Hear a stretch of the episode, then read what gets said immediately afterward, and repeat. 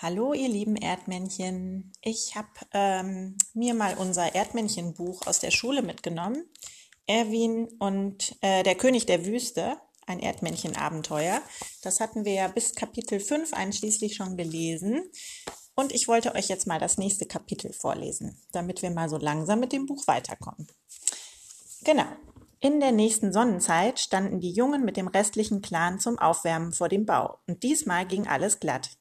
Mia und Tüftler warteten vergeblich auf ein Lob vom Königspaar. Ein paar Duftspritzer von Schlitzohr und eisige Blicke von Königin Herzlos war alles, was sie bekamen. Die königlichen Jungen waren diesmal richtig gemein zu ihnen und beschimpften sie als Babys und Weichpfoten.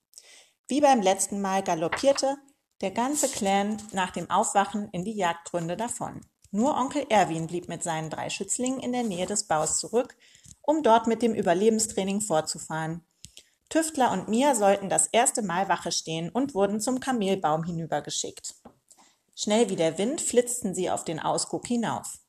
Unterdessen führte der Onkel den kleinen Träumer ein Stück hinter den großen Wall, um ihn in die Feinheiten der Nahrungssuche einzuweihen. Träumer schnüffelte am heißen, trockenen Sand.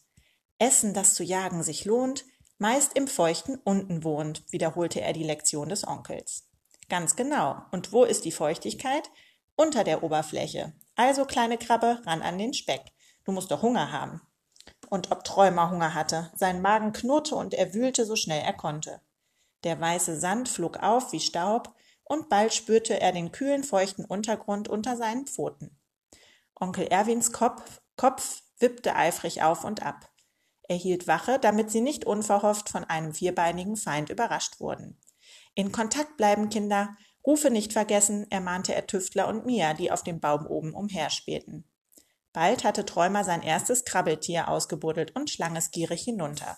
Es kitzelte im Hals und Träumer lachte selig. Ah, köstlich! Er schmatzte mit den Lippen und fühlte sich gleich schon kräftiger.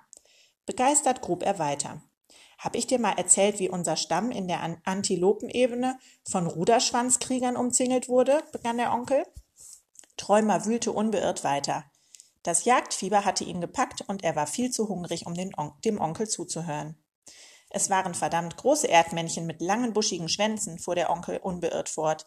Sie sind über uns hergefallen, denn sie waren in der Überzahl. Auf drei Rudelschwänze kam einer von uns. Ruderschwänze, Entschuldigung. Diese Rüpel dachten allen Ernstes, sie könnten sich eins von unseren besten Schlupflöchern unter die Klauen reißen. Du hättest mal ihre Schlachtrufe hören sollen. Junge, Junge waren die laut und Zähne hatten die. Aber wir Schafaugen haben die Stellung gehalten. Und dein Onkel, nicht faul, ist auf einen Hügel geklettert, einen großen Ameisenhügel. Oder war es ein Schafhirtenbaum? Hm, ich weiß es nicht mehr so genau. Na, jedenfalls bin ich darauf geklettert und dann hab ich's denen gegeben. Ich habe einen Schlachtruf ausgestoßen, dass der ganze Ameisenhügel gewackelt hat. Oben in den Ästen des Kam Kameldornbaums kicherte Mia vor sich hin. Ohne die Augen auch nur eine Sekunde lang vom Himmel zu nehmen, wisperte sie Tüftler zu, Hör dir das an, Tüfti, der Onkel schwärmt mal wieder von seinen glorreichen Tagen. Ist doch alles nur erfunden, wisperte Tüftler zurück, jede Wette. Onkel Erwins Stimme wurde lauter, und dann sagte ich zu meinen Truppen, Schwänze hoch für Kö König Erwin, Leute, zeigt ihnen die Zähne und legt einen Kriegstanz hin, dass ihnen die Augen übergehen. Der Onkel kam jetzt richtig in Fahrt. Er sang und tanzte und sprang auf den Hinterpfoten auf und ab. Stolz reckte er den Kopf in die Luft, plusterte sein Fell auf und zeigte seine prachtvollen gelben Zähne. Der Häuptling der Klick Klicks war tief beeindruckt davon, das könnt ihr mir glauben, rief er in, in vollem Überschwang. Oh ja, einmal hat er zugeschaut, wie die Schafaugen unter meiner Führung eine, einen Puffotter, eine Puffotter verjagt haben. Was soll ich sagen? Er war gelähmt vor Angst.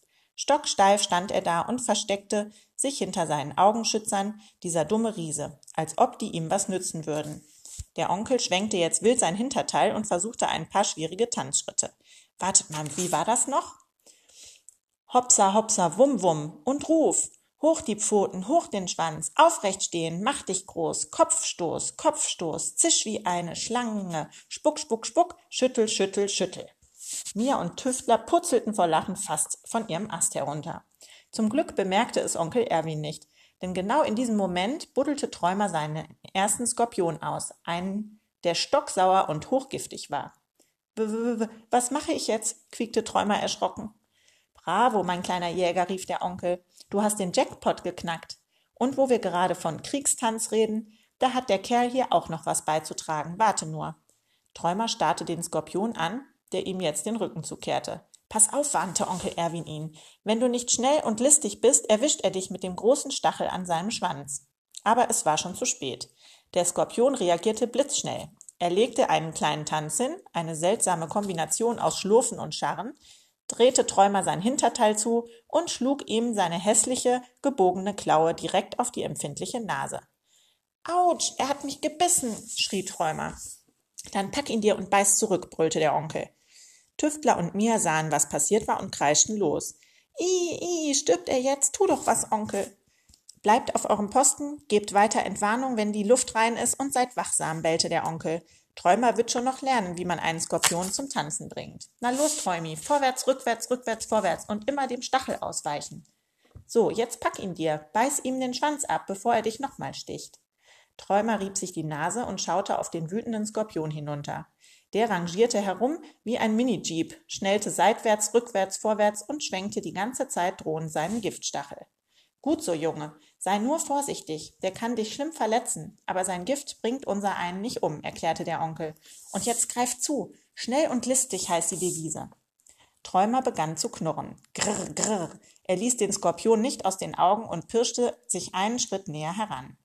Wieder schlug der Skorpion zu, aber diesmal verfehlte er ihn. Haha, rief Träumer. Triumphierend sprang er vor und wieder zurück. Dann seitwärts, schön dem Stachel ausweichen und wieder zurück. Vorwärts, ha, schon wieder daneben. Guck mal, Onkel, rief Träumer, sieh nur, wie ich tanze. Als der Skorpion erneut nach seiner Nase schlug, zwackte er ihm den Stachel ab, nahm den restlichen Körper zwischen die Kiefer und biss ein großes, saftiges Stück davon ab. Hm, murmelte er, lecker. So etwas Köstliches hatte er noch nie gegessen. Hoch oben am Himmel kreiste der stumme Feind und beobachtete genau, was am Boden unter, unten vor sich ging. Leider war er zu weit oben, um blitzschnell hinunterzuschießen und zuzuschlagen. Eine heiße Wut stieg in ihm aus, als er wieder das unangenehme Ziehen in seiner Narbe spürte. Sie stammte von einer Bisswunde, die ihm dieses unverschämte Erdmännchen dort unten zugefügt hatte. Seitdem war sein makellos glattes Brustgefieder ruiniert. Mehrere Federn standen ab wie Stachelschweinborsten, statt glatt anzuliegen, wie es sich gehörte.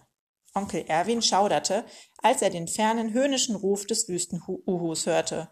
Huhu, huhu. Er wusste, was das heißen sollte. Warte nur. Das wirst du mir büßen, was du Hu mir angetan hast. Bald hole ich mir dein zweites Auge. Hihihi.